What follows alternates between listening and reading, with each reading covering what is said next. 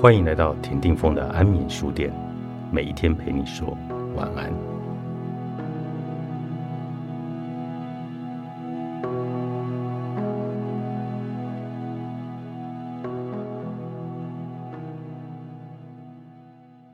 人际沟通光谱的两端，一端是只有我的标准，并以语言或者积极的行动恐吓、利诱、威胁、剥夺、限制。另一端则是尽可能的透明的提供自己的经验跟资讯，让对方能从彼此的能与不能、限制与可能来评估，引导对方进行更深入的思考，支持对方找到属于自己或彼此共同的答案，并且陪伴着彼此一同进行挑战。前者的互动关系是有权者跟服从者，后者则是发展者跟支持者。每一个人都有自己的极限，包含自己的天赋跟限制，所以在人际沟通的历程里，我们常在这两个极端上摆荡。假使你跟我一样很习惯语言暴力，那么我们可能就会更习惯在人际沟通时采用只有我的标准的语言，让想帮助对方的心意变成想控制对方的行为，而加深了彼此之间的裂痕。基于各种自己的限制或者安全的考量，想控制情况并非不可行，也不一定有错。然而，最重要的是，想控制就该大方的承认，不要将想以权力控制包装成“因为我爱你，就是我在乎你”或者“我都是为你好”，禁止对方探索，还要求对方自我限制，并且侵犯、污染对方的人际界限。从此让对方深陷于难以化解的自我攻击、自我怀疑或抑郁的情境。通常，沟通里会出现以下三种限缩自我坚持权的方式，比如说“你敢就给我试试看”这种带有威胁或积极导致坏结果，这种会伤害自我坚持权的言语暴力就是恐吓威胁。透过发话者的恐吓、威胁、呵斥。再搭配剥夺、强势、体力压制、嘲讽、否定、命令等等，让听话者心生恐惧，并因为担忧接下来的生存所需的物资遭受进一步的剥夺，因此自愿放弃坚持。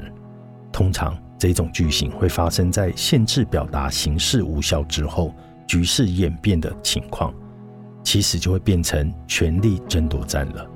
假使发生在孩子跟大人之间。可能就会看到孩子更高八度的抗议，然而大人运用体力的优势把孩子五花大绑绑架出去。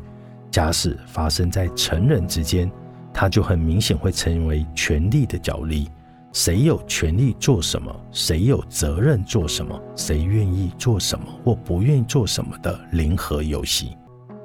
这一类型的语言基本上就是权力说话的语言。而不是关系内彼此互动的语言，而且这样的一种语言权利，通常也不是合理使用正当的权利，而是不当的滥用来表达行满足有权利者的欲望跟需要的行动。这样的语言自然是言语暴力，也是不当侵害听话者权利的语言。第二种是不爽不要做，别人抢着做，主动断裂了关系。这种会伤害自我坚持权的言语暴力，就是跟断裂关系相关的言语威胁。事实上，这是一种情绪勒索，却在我们的生活中极为常见。其中有很多的变形，包含不然你去当别人家的小孩，别人家的小孩怎么就特别乖？真想跟他们交换小孩。或是老板就跟员工说不爽不要做，别人抢着做。或是你可以请假，但我会记得。由于受暴者生存所需的关键可能仰赖着施暴者，所以断绝关系会引起受暴者非常大的恐惧。但许多时候，施暴者不见得有意识到自己所带着权力位置，反而会认为这是可以利用的关系，并利用关系来证明跟约束对方的行动。如果对方没有行动或表示，就剥夺他与重要他人的连结。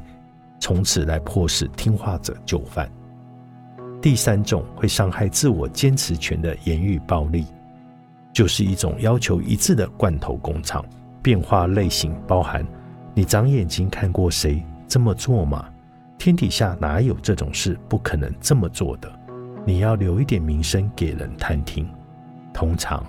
会以某一个人的单一标准要求孩子或者身边的其他人必须符合这个标准，否则就是不好的。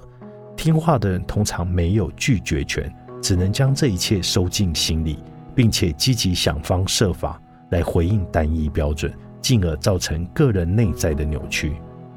这三种言语暴力分别是消灭存在的言语暴力、威胁自我表达的言语暴力与限缩自我坚持的言语暴力。这三种言语暴力如此常见，在我们的日常生活里几乎随处可见。举凡是以“我好你不好，我可以你不行，我有资格你没有”的姿态来进场，并且忽略听对方的情绪需求。以及自我表达与坚持权利的语言，这都属于言语暴力的范畴。你说的是爱还是伤害？作者陈庭轩，《金周刊》出版。